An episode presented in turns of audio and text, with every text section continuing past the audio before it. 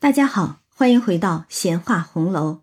新的一年已经开始了，荣杰和雷衷心的祝愿朋友们新年快乐，二零二零健康平安幸福吉祥。今天，荣杰想和大家一起来读一读、聊一聊《红楼梦》中最长的一篇诗文《芙蓉女儿诔》。诔文是挽词的一种文体，怀念逝者生平。寄托生者的哀思，这种文体自古有之。随着时代的变迁，这种文体的本身也有了很多的变化。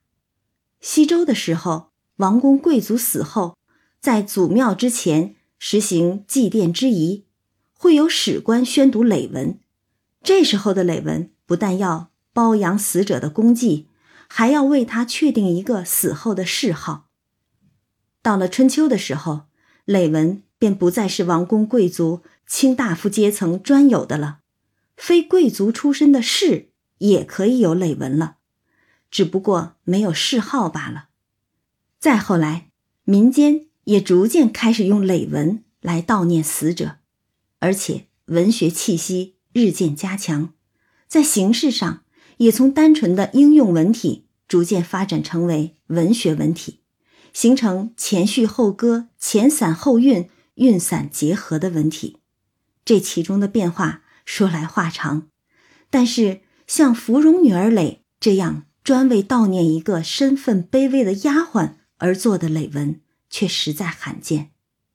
今天，荣杰就和大家一起来读一读这篇长文，咱们还是边读边聊，同时荣杰也会试着用白话文。做一个大致的翻译和大家分享。芙蓉女儿诔，为太平不义之源，荣贵静芳之月，无可奈何之日。既然是诔文，一开头便要写明时间、年月日。只是《红楼梦》打从一开篇便说是无朝代年纪可考，故意混淆年代纪元。以免遭文字之祸，又怎会实打实的写出时间来呢？所以作者特地用了这些模糊的字眼来替代，却又不着痕迹的语带讽刺，又满含无奈的感慨。在这千秋不变的太平之年，芙蓉桂花竞相开放的月份，无可奈何的日子里，怡红院卓玉。仅以群花之蕊、冰娇之湖、沁芳之泉、风露之名，四者虽微，聊以达成深信，乃至寄于白帝宫中抚思秋雁芙蓉女儿之前曰：“在这里，宝玉以卓玉自称。他说过，女儿是水做的骨肉，男人是泥做的骨肉。”见了女儿便清爽，见了男子便觉浊臭逼人。如今他自称浊欲，便是以责人之心责己，深觉自己身为男子，实不如女儿清爽呀。现在他更是郑重的以群花的花蕊、冰娇湖这样的薄纱、沁芳泉的泉水和风露茶来祭奠晴雯。他说。这四样东西虽然微薄，但聊以表达我的一番诚心，就让我将它们献在白帝宫中司掌秋花的芙蓉女儿面前，并献上祭文。白帝是按五行之说，秋天属金，其色为白，那司掌秋时的神就被称作白帝。而对晴雯，宝玉以女儿呼之。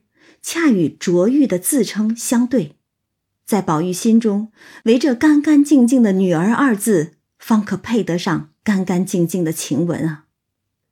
接着，宝玉便追忆了晴雯生前之事，他念道：“妾思女儿自临卓氏，迄今凡十又六载，其先之相及姓氏，焉伦而莫能考者久矣。”而玉得于亲枕至目之间，栖息宴游之息，亲昵侠谢相与共处者，仅五年八月有基。作为累文，通常是要记述一下逝者的生平的，而晴雯不过是一个奴才的奴才，是赖家买了来使唤的丫鬟，又孝敬给了贾母，能有什么惊天动地的生平？宝玉便写道：“我自己想着呀，姑娘，你自打降生在这红尘浊世，到现在不过十六年，你祖先的乡籍姓氏早已没人知晓。”而我能和姑娘在日常起居、宴饮游玩之时亲密相处的日子，也不过短短的五年八个月多一点儿啊。宝玉当真是记得清楚，他与晴雯相处虽不到六年，却日日在一处。如今一朝离别，天人永隔，岂能不倍感伤心？忆女儿囊生之息，其为质，则金玉不足喻其贵；其为性，则冰雪不足喻其洁；其为神，则星日不足喻其精；其为貌，则花月不足喻其色。姊妹惜慕英贤，玉傲贤养惠德。宝玉这是在继续回忆，在他的心目中。晴雯从前活着的时候，是最最美好的女儿模样。她的品质，金玉都不足以比喻其高贵；她的品性，冰雪都不足以比喻其纯洁；她的神采，星日都不足以比喻其光芒；她的容貌，花月都不足以比喻其美丽。宝玉说：“姐妹们都爱慕你美好文雅，连老妇人们。”都敬慕你贤惠的品德。可是这话不过是宝玉的自说自话罢了，因为宝玉单纯的希望美好的人物就应该大家都喜爱，却不知道人心里有种毒药叫嫉妒。如果晴雯果如宝玉所言的被众人欣赏，又怎会遭此横祸？正是晴雯的死，让宝玉心痛之余，更看清了世道人心。于是他写道：“孰料鸠振误其高，英质翻遭浮浊，词诗妒其秀，彩兰竟被删除。谁能想到，因为鸠振记恨飞翔高空的鸟儿，雄鹰鸷鸟反被捕鸟的网困住；因为雌狮这样的恶草。”嫉妒香草的芬芳，香草兰花反而被割掉铲除。鸠就是鸠占鹊巢的鸠，鸩便是饮鸩止渴的鸩，一个强占别的鸟的鸟巢，一个是传说中的毒鸟，羽毛泡酒是剧毒，这两个都是恶鸟，而鹰鸷都是翱翔长空的猛禽。鸷就是像鹰啊、雕啊这类的凶猛的鸟，古人常用鹰鸷来比喻卓尔不群的人。屈原在《离骚》中就写道：“鸷鸟之不群兮，自前世而固然；何方环之能周兮，弗孰异道而相安？”意思就是雄鹰不与燕雀同群，自古如此，方和圆又怎能互相贴合？道不同不相为谋，志向不同的人又怎会相安共处？所以鸠振这样的恶鸟又怎能理解雄鹰高远的志向、卓然的品质？他们只能在仰望的同时心怀记恨。其实，在《芙蓉女儿诔》当中，我们看到了大量借用《楚辞》《离骚》中的词句和词义。不读此句中的应制。下一句当中的词诗采兰，在后面的朝游壤构、直猎于野，乃至后歌中的欲求遥相、丰隆望舒等等，皆可以从《离骚》中寻得源头。而《离骚》恰是屈原遭小人谗言陷害，理想抱负不得实现之时所作。屈原在他的诗中怒斥小人当道的黑暗现实。为君的善恶不辨，荒唐糊涂；为臣的贪婪嫉妒，朋比为奸。而诗人品行高洁，忧国忧民，虽遭种种诽谤迫害，却依然坚守理想与信念，宁死也绝不同流合污。可以说，《离骚》通篇都饱含了诗人伟大的政治理想和抱负，也充满了诗人对黑暗现实的不满和愤懑。诗人高尚的品格与情操，也在两千多年的历史中为历代所推崇。鲁迅先生就曾经赞誉《离骚》是意想伟辞，卓绝一世。那回到红楼之中，宝玉此时为了被冤死的丫鬟晴雯做累祭奠，实则是作者在借宝玉之口仿效屈原之《离骚》，一抒胸臆。虽然作者在让宝玉写这累文之前多有铺垫，说什么这不过是以文为戏，但这沉甸甸的词句又岂是戏言？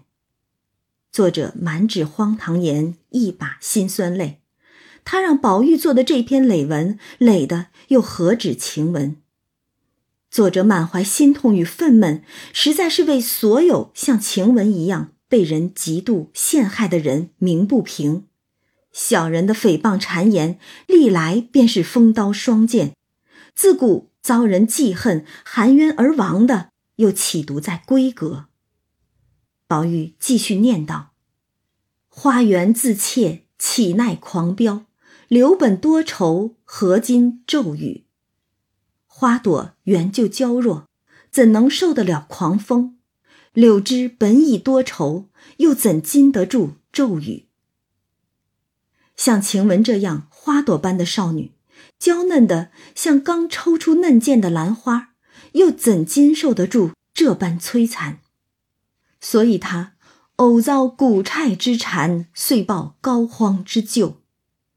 蛊，爱读武侠小说的朋友们肯定不陌生。传说是把很多毒虫养在一处，却不喂食，那毒虫饿了就互相撕咬，弱肉强食。最后活下来的最毒的那只就是蛊，虿，古书上说的是一种蝎子一类的毒虫，蛊虿之蝉，也就是说那谗言诽谤就像害人的毒虫一样凶狠恶毒。晴雯正是遭受了这些谗言诽谤，才病入膏肓，故而樱唇红褪，孕吐呻吟。杏脸香枯，色沉坎汗，于是他的樱唇不再红润，口中全是痛苦的呻吟；他的杏脸也不再芬芳，面色枯槁憔悴。卓瑶西构出自平为，荆棘蓬针蔓延互有，岂朝犹见涕，使攘垢而终。那些伤害他的造谣中伤、嘲讽辱骂，就出自这家中的屏风帷幕之间，就像荆棘毒草一般爬满了门窗。晴雯哪里是因自己的过错而遭撵逐？她明明是蒙受屈辱而死的呀！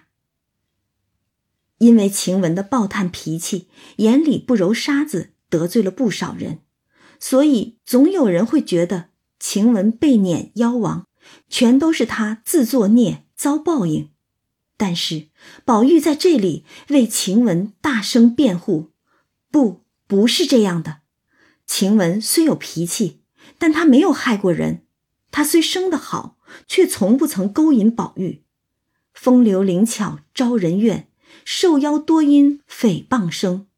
晴雯是被莫须有的罪名冤死的。”宝玉说：“晴雯临终时，寄屯幽沉于不尽，复含往屈于无穷。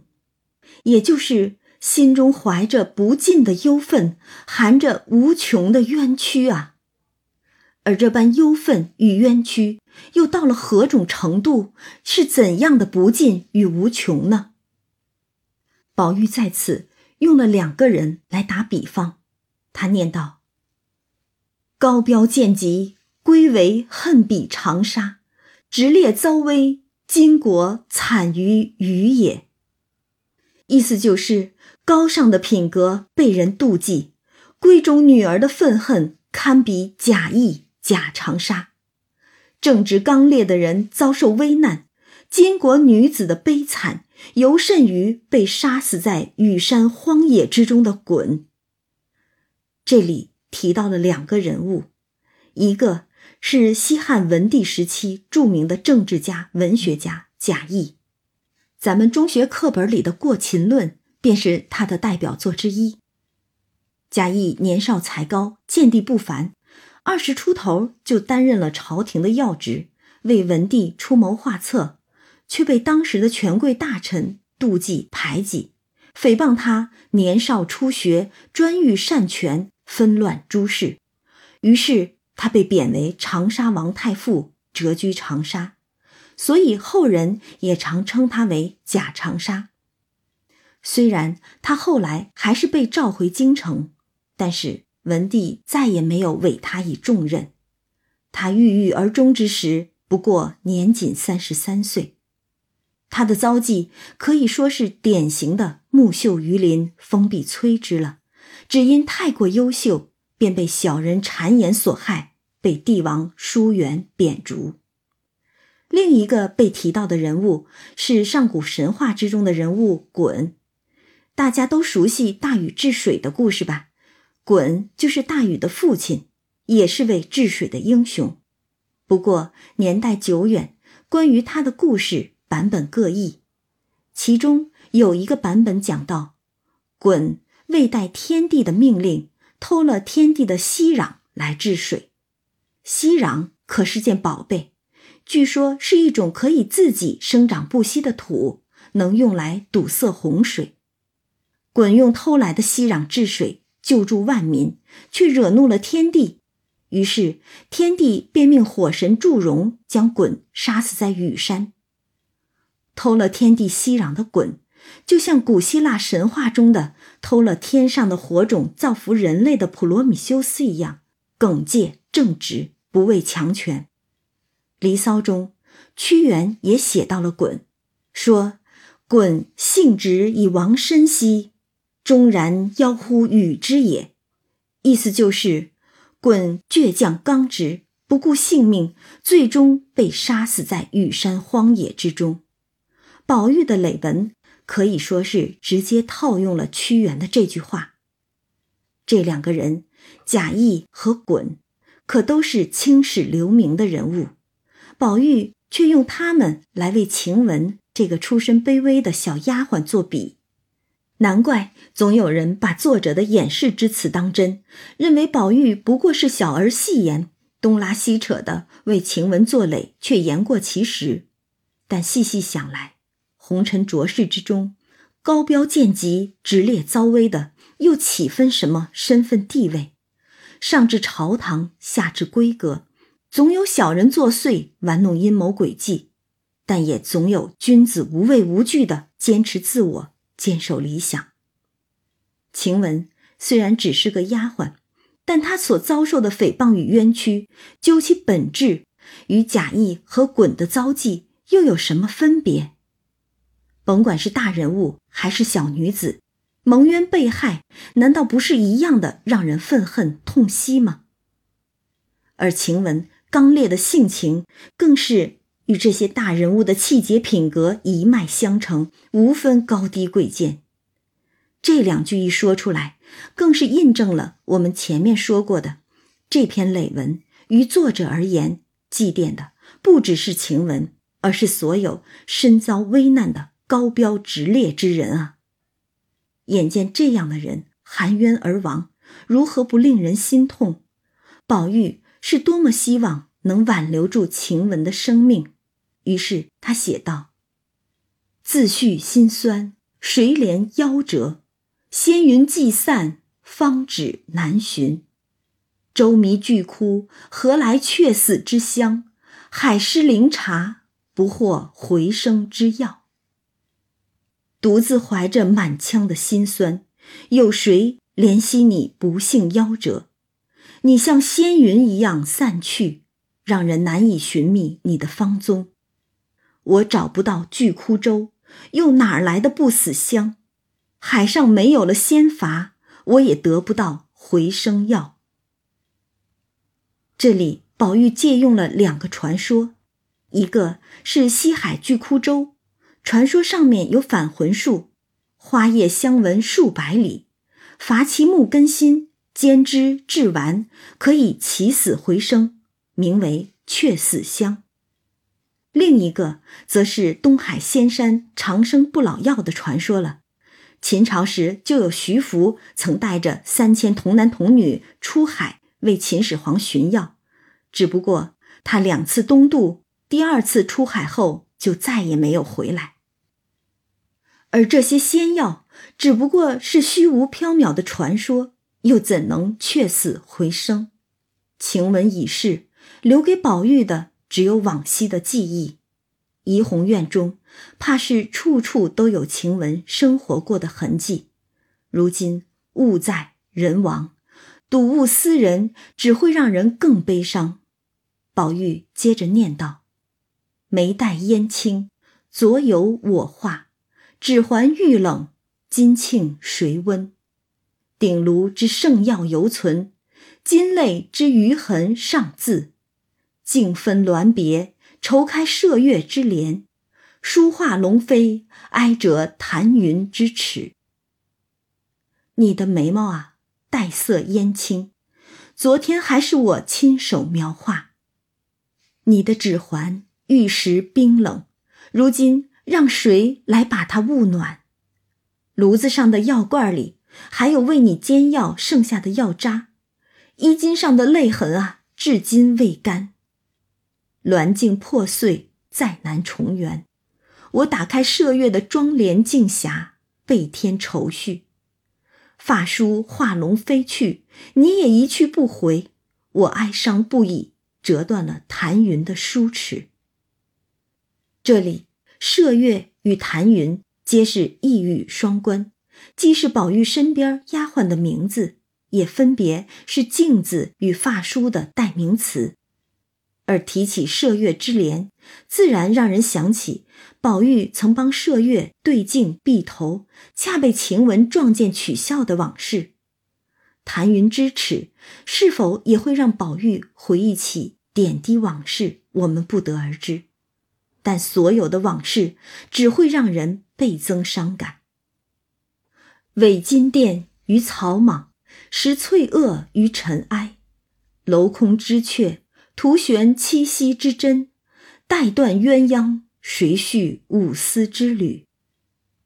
你的金殿珠花掉落在乱草丛中，香翠的发饰也被人从尘埃中拾走。知阙楼人去楼空，徒留你在七夕穿线乞巧时用过的针。鸳鸯锦带断开了，除了你，谁还能用五色丝线再把它接起来？况乃今天暑节，白帝思时，孤亲有梦，空室无人。同阶月暗，芳魂与倩影同销，容帐相残，娇喘共戏言皆绝。连天衰草，岂独蒹葭？匝地悲声，无非蟋蟀。露台晚气，穿帘不度寒针。雨立秋园，隔院西闻怨笛。芳名未泯，檐前鹦鹉犹呼。雁至江王，剑外海棠欲老。捉迷屏后，莲瓣无声。斗草亭前，兰芳往。抛残绣线，银笺彩缕谁裁？折断冰丝，金斗玉香未熨。这一段便是说。而今正是秋天，五行属金，白帝司掌时令。我孤独地拥着亲被入眠，虽能梦到你，可是空空的屋子里却不再有你。梧桐树下的台阶前，月色昏暗，你的芳魂与倩影一同消逝。芙蓉袖帐里，香气已散。你娇弱的呼吸声和细语声，全都再也听不到了。衰草连天，何止蒹葭苍苍，悲声遍地，无非是蟋蟀哀鸣。晚上的露水沾湿长满青苔的石阶，可再也没有你秋叶捣衣的声音穿帘而入。秋雨打在爬满壁立的墙垣上，也再难听到隔壁院子里哀怨的笛声了。你的芳名还在耳边，那檐前的鹦鹉还在呼唤你的名字。而你的生命将尽之时，那栏杆外的海棠早已经预先枯萎了。想你曾在那屏风后捉迷藏，如今却听不到你莲花般轻盈的脚步声了。你曾在那庭院前斗草，如今那些兰花香草却等不到你来采摘了。绣线已被丢弃。还有谁来裁剪纸样丝绸？冰丝般的白绢已断，也不会再有人去烧熨斗、燃香料了。对于与晴雯朝夕相处的宝玉来说，晴雯虽去，但与晴雯在一起时的点点滴滴，他都不会忘记。如今，在他眼中是处处都有晴雯，处处都让他忆起晴雯。可是又处处不见晴雯。原本带着闺中女儿灵动气息的一切，都随着晴雯的逝去戛然而止，寂然无声。而宝玉在想念晴雯的同时，心中无疑是既悲伤又愧疚的，因为在晴雯遭难之时，他慑于父母之威，什么都不能说，什么都不能做。甚至连情绪都要掩藏起来，他念道：“昨承严命，既驱车而远涉方圆；今犯慈危，负主杖而忍抛孤舅。即闻会官被险，残为共血之盟，食果成灾，愧待同辉之翘。昨日我奉严父之命，乘车出门，远赴方圆。”今天我不顾母亲的威势，满怀心痛的拄着杖前来祭拜你，却不料你的灵柩已被人抬走。后来听闻你的棺木竟被焚化，我心中无比羞惭，因为我违背了与你死后同穴的盟誓。本应是你长眠之处的石果，竟遭受如此灾祸。我更是深愧，曾说过要与你同化飞灰的话。共血意为生同亲，死同血，这是夫妻生死与共的誓言。而同辉出自李白的《长干行》：“十五十盏梅，愿同尘与灰。”这亦是夫妻之间爱情坚贞不渝的写照。虽然晴雯。并未与宝玉定过什么名分，她不像黛玉与宝玉两情相悦、心意互通，也不曾似袭人那般与宝玉有过肌肤之亲。但在宝玉心中，其实和晴雯一样，有一个痴念头，想着大家横竖是在一处的，却不想凭空生出这一番冤屈来，以致天人永隔。共血同辉，全都沦为空谈。而晴雯死后，更是因为王夫人说的一个女儿痨的谎言，被抬出城外焚化，不得入土为安。这让宝玉如何不深深惭愧？自己懦弱无为，有负晴雯的一腔深情。他忍不住悲哀的在想，那不得安眠的孤魂野鬼，该是怎样的凄凉？而乃西风古寺，烟至青林，落日荒丘，零星白骨。秋雨飒飒，蓬艾萧萧。隔雾旷以啼猿，绕烟城而泣鬼。看那西风古寺之旁啊，青色的林火缓缓漂浮，落日下的荒坟上，白骨零星散落。秋树和榆树在风中飒飒作响，蓬蒿艾草也萧萧低吟。隔着雾气弥漫的坟墓，听到猿猴在悲啼；绕着烟气笼罩的田埂，听到鬼魂在哭泣。自为红绡帐里公子情深，始信黄土陇中女儿命薄。我原本以为红绡帐里的公子情谊深厚，现在才知道那埋骨黄土陇中的女儿啊，实在命薄。这是宝玉的自愧，亦是他对晴雯的哀悼，更是对所有红颜薄命的女儿的哀悼。而这通篇情深意重的累文，历来都被认为不单是为晴雯作累，更是为黛玉作衬。作者仿佛是怕咱们读者读不出这层意思一样，特意在宝玉念完这篇累文之后，安排了黛玉从芙蓉花中走了出来，惊得那小丫鬟以为是晴雯来显魂了。随后在下一回，也就是第七十九回的开头，又让黛玉提点着宝玉来修改累文，而宝玉竟然对着黛玉将这一句。红绡帐里公子情深，黄土陇中女儿命薄，改作了“茜纱窗下我本无缘，黄土陇中清河薄命”。这一改，令黛玉听了冲然变色。庚辰本的双行夹批便评道：“试问当面用‘而我’字样，究竟不知是为谁之称？”一笑一叹。一篇累文总因此二句而有，又当知虽累晴雯，而又实累黛玉也。是呀，这改动分明就像是宝玉在悼念黛玉一般了。《红楼梦》曲的引子中曾唱道：“趁着这奈何天，伤怀日，事浅于中。”因此上演出这怀金悼玉的《红楼梦》，悼玉。岂非正是悼念黛玉？而情为黛影，黛玉撤花签时撤的是芙蓉花，晴雯死后被认为是去天上做了芙蓉花神。现在是晴雯因为与宝玉的亲近而被小人诽谤，被王夫人厌恨，含冤夭亡。他日只恐黛玉也会因为与宝玉的亲近而遭捉妖西构。谗言诽谤，一年三百六十日，风刀霜剑严相逼。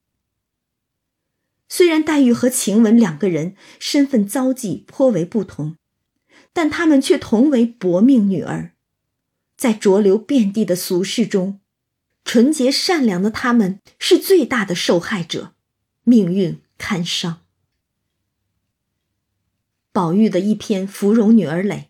既是记晴雯，亦是道黛玉，而明白了这一层意思，再看前面的残为共血之盟，愧待同辉之俏，只会更加心酸。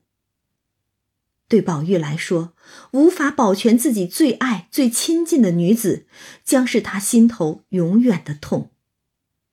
他念道：“汝南泪血斑斑洒向西风，子泽于中。”默默诉平冷月，我就像汝南王失去了碧玉，斑斑血泪只能向西风抛洒；又仿佛石虫保不住绿珠，满怀钟情，只能默默向冷月倾诉。汝南王和碧玉的故事被很多人写进诗歌里传唱。据说碧玉是汝南王的妾，虽出身小户人家。却备受宠爱，乐府诗集中就有多首碧玉歌，唱到了碧玉小家女，赶郎千金意的故事，这也是小家碧玉这个词的由来。南朝梁元帝也有一首《采莲赋》，其中写道：“碧玉小家女来嫁汝南王”，可见他二人的爱情故事在当时也是流传颇广了。而历史上的汝南王司马亮是司马懿的第四子，是西晋时著名的八王之乱中第一个被杀掉的宗室诸侯王。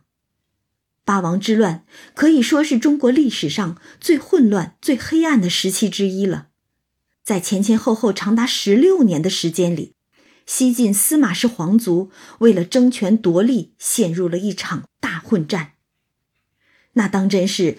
乱哄哄，你方唱罢我登场。期间同室操戈，骨肉相残，阴谋诡计，血腥厮杀，无所不用其极。汝南王便是这场惨烈的权力之争的第一个牺牲品。石崇和他的爱妾绿珠的故事，大家就更熟悉了。《红楼梦》中也多次提到过他们，黛玉写的《舞美吟》之中便有绿珠在内。他们的故事也发生在八王之乱的那个时期。石崇是当时的首富，他在洛阳附近修了一座极尽奢华的别馆，名为金谷园，又依地名别称紫泽。司马懿的幼子司马伦篡权时，司马伦的亲信孙秀向石崇索要绿珠，石崇不答应，孙秀便仗势矫诏诬其为乱党，抄了石崇的家，杀了石崇和他的家人，绿珠也跳楼而亡。而石崇本以为自己被抓后不过是流放罢了，直到被装在囚车里拉着要去砍头了。才知道是被小人谋财害命了。宝玉在累文中引用了汝南王和石崇的旧事，固然是因为他失去晴雯，就像汝南王失去碧玉、石崇失去绿珠一样，未能保全自己身边的女子。但再深想一步的话，我们就会意识到。汝南王与石崇岂止是保全不了自己身边的女子，他们根本就是连自身都难保呀！在黑暗的乱世末世，人性最丑陋的一面被暴露出来。为了攫取权力和财富，人心贪婪的欲望张牙舞爪。汝南王死于权力之争，石崇死于敛财遭忌。末世穷途之中，谁又能独善其身呢？作者虽一再掩饰本书并非伤时骂世，却也一再痛陈末世的黑暗。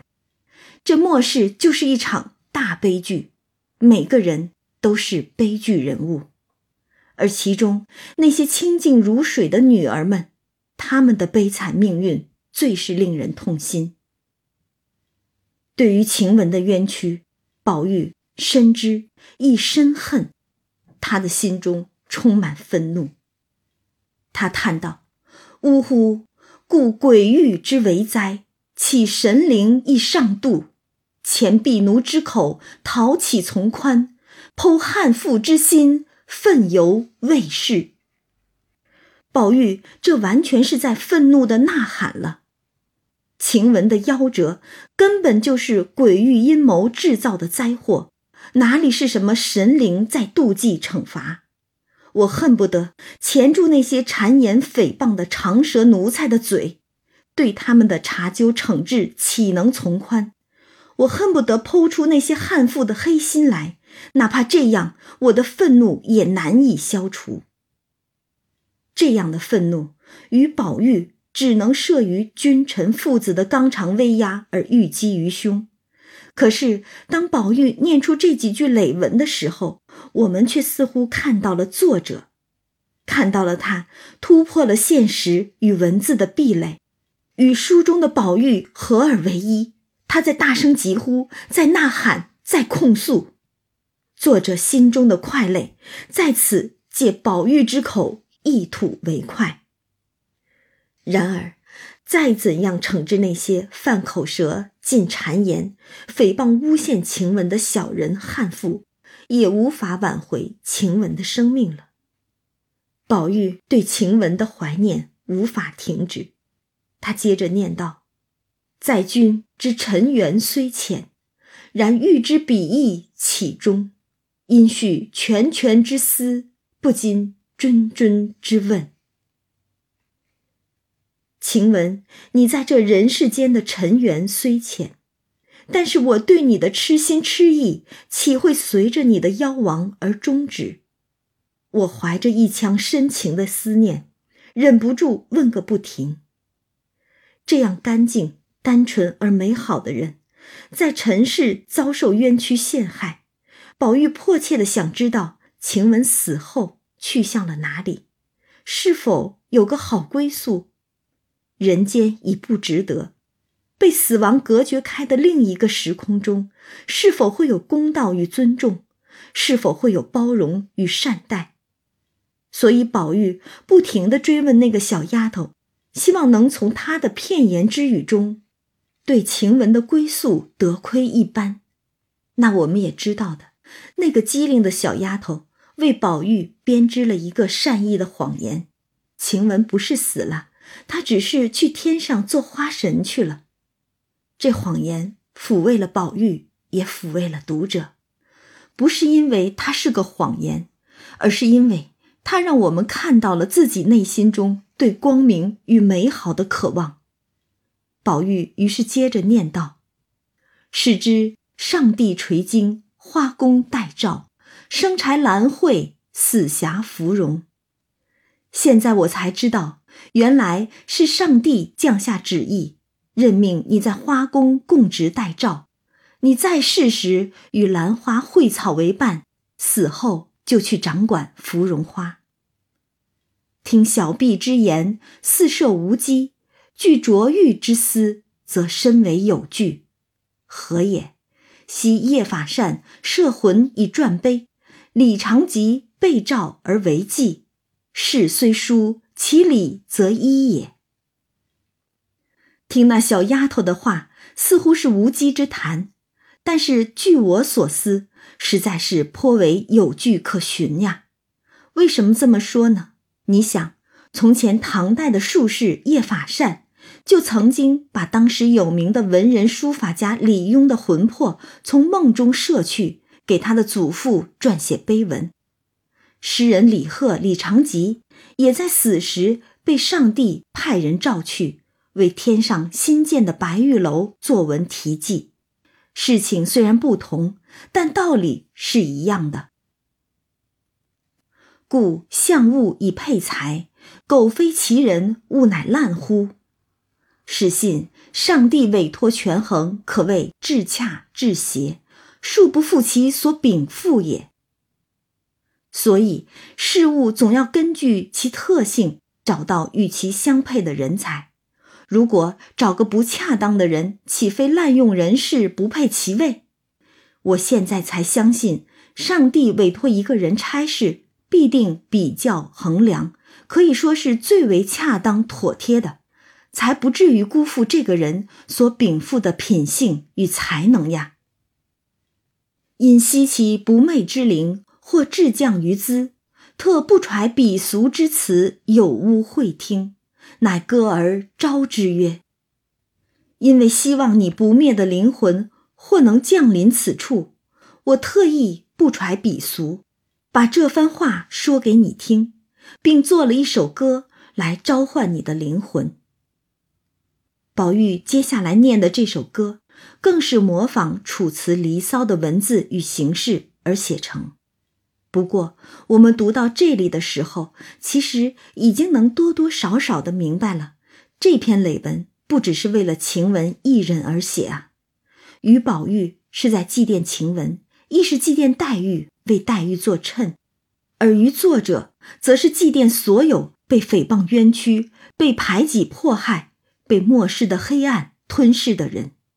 就如《离骚》中的香草美人，都承载了屈原的理想与抱负一般，这篇累文也蕴含着作者更深的情感与寄托，只不过未必文字之祸，以免伤时骂世而多有隐晦。这样一来，我们也就不难理解为什么作者要让宝玉远失楚人，杜撰成这篇长文了。那宝玉做的这首歌是这样的。我们依然是边读边做一个现代汉语的大致翻译，如有错漏，大家海涵。天何如视之苍苍兮，乘欲求以游乎穹隆也；地何如视之茫茫兮，驾遥相以降乎泉壤也。天空为何如此苍苍啊？是你乘着玉龙在天庭遨游吗？大地为何这般茫茫啊？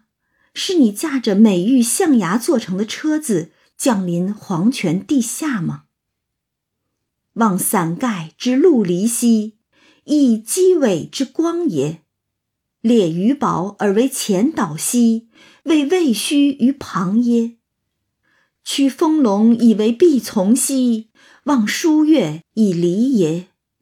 听车轨而依亚兮，欲鸾翼以征也。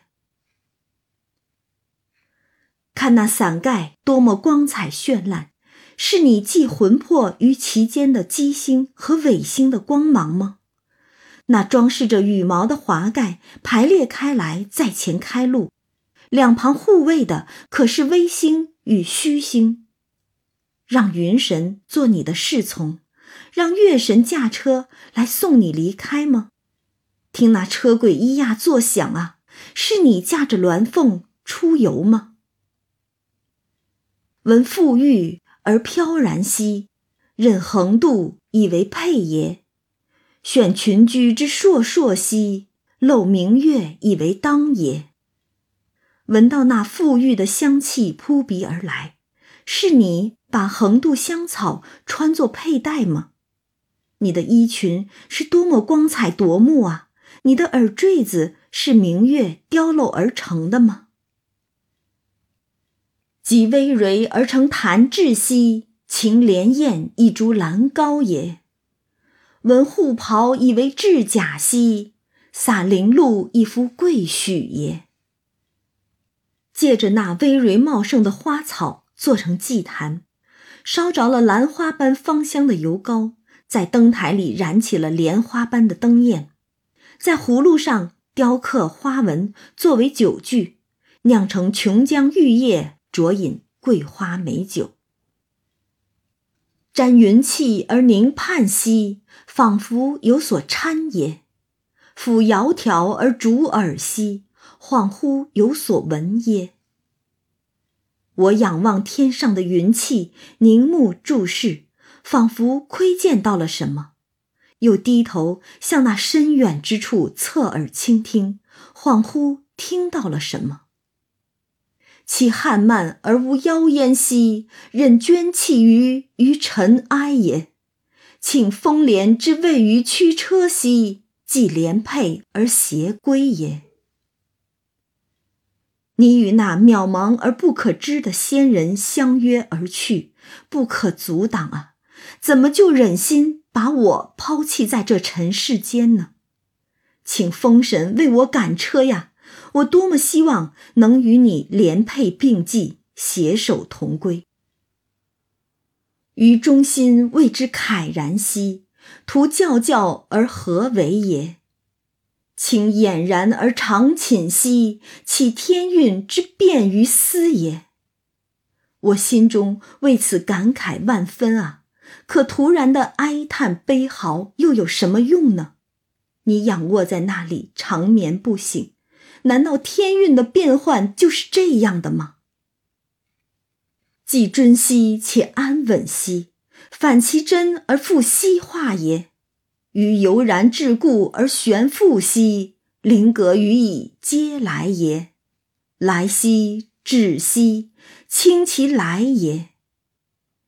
如果说墓穴能令逝去之人入土为安，为何你死后却又被焚化了呢？我仍旧深受桎梏，像个多余的累赘一样被困在这个世上。你的灵魂能感应到我在召唤你吗？来了，就请你停一停吧。你能到我这里来吗？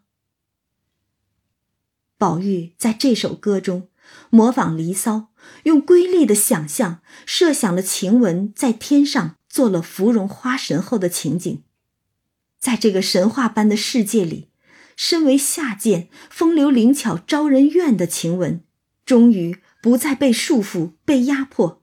她是自由而尊贵的芙蓉女儿，遨游天际。宝玉歌罢，又继续念道：“若扶鸿蒙而居，寂静已处，虽临于兹，余亦莫睹。只是你居于鸿蒙混沌之中，身处寂静之地。”只怕你虽然降临于此处，我亦看不到你的身影。牵烟罗而为布帐，列枪仆而森行伍，景流眼之贪眠，是怜心之味苦。但是我仍要取来茂密的藤萝作为帘幕屏障，将高高的菖蒲像仪仗一样排列两旁，警告刘演打起精神，不要贪睡，还要去除那莲心的苦涩味道。素女约于贵言，福妃迎于兰主，弄玉吹笙，含黄击羽，争松月之飞，起骊山之母。归程洛浦之陵，受作咸池之舞。前赤水兮龙吟，及朱林兮凤柱。元阁元城，肥府肥举。素女与你相约于贵岩，福妃在兰渚迎接你，弄玉为你吹笙，韩黄为你击羽，招来嵩山灵妃，请到骊山老母。灵龟如大禹治水时那样，从洛水中浮出来献书；百兽像听了尧舜的咸池曲一样，跳起舞来。潜游在赤水中的龙在吟唱，聚集在竹林里的凤凰在飞翔。只要恭敬虔诚，就能感动这些神灵，而不在于用了什么祭祀的器具。发任乎狭城，反惊乎远浦，既显微而若通，复氤氲而疏阻。离合兮烟云，空蒙兮雾雨，尘霾敛兮星高，西山立兮月舞。何心意之冲冲，若雾寐之徐徐。你从天上的峡城乘车出发。回到了昆仑山上的神仙居处玄圃，你的样子细微处都如此分明，仿佛触手可及，却又忽然被氤氲的云雾阻隔，无法接近。烟云离合，聚散不定；雾雨空蒙，缥缈迷离。尘霾消散，明星高悬，西山秀丽，月上中天。但为何我的心意如此忧愁不安？一切都仿佛是梦境一般展现在我眼前。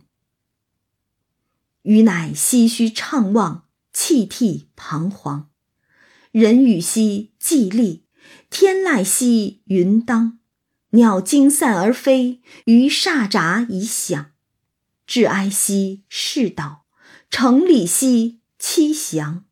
呜呼哀哉！上想，于是我唏嘘叹息，怅然四望，泣涕难掩，彷徨不已。四周已是夜深人静，只有竹林中传来各种自然界的声响，鸟儿受惊而飞散，鱼儿在水面吞吐唰喳作响。我写下心中的悲哀作为祈祷，完成这祭奠的礼仪。期盼吉祥，呜呼哀哉！请来享用我为你奉上的祭品吧。至此，宝玉念完了他为晴雯所撰的这篇祭文《芙蓉女儿诔》，全文洋洋洒洒，逾一千五百字，有对晴雯如泣如诉的追思与哀悼，亦有对诡欲伎俩、奸邪小人的痛恨与讨伐。行文上。有序有歌，韵散兼具，恣意挥洒，酣畅淋漓。作者虽故意用以文为戏做掩护，却当真是别开生面，风流奇异。而其洒泪泣血，一字一页，一句一题之处，也着实令读者为之心伤。感谢听友们的陪伴。让荣杰能再次细细品读这篇累文。那我们今天的边读边聊就先到这里，下次咱们再接着往后读。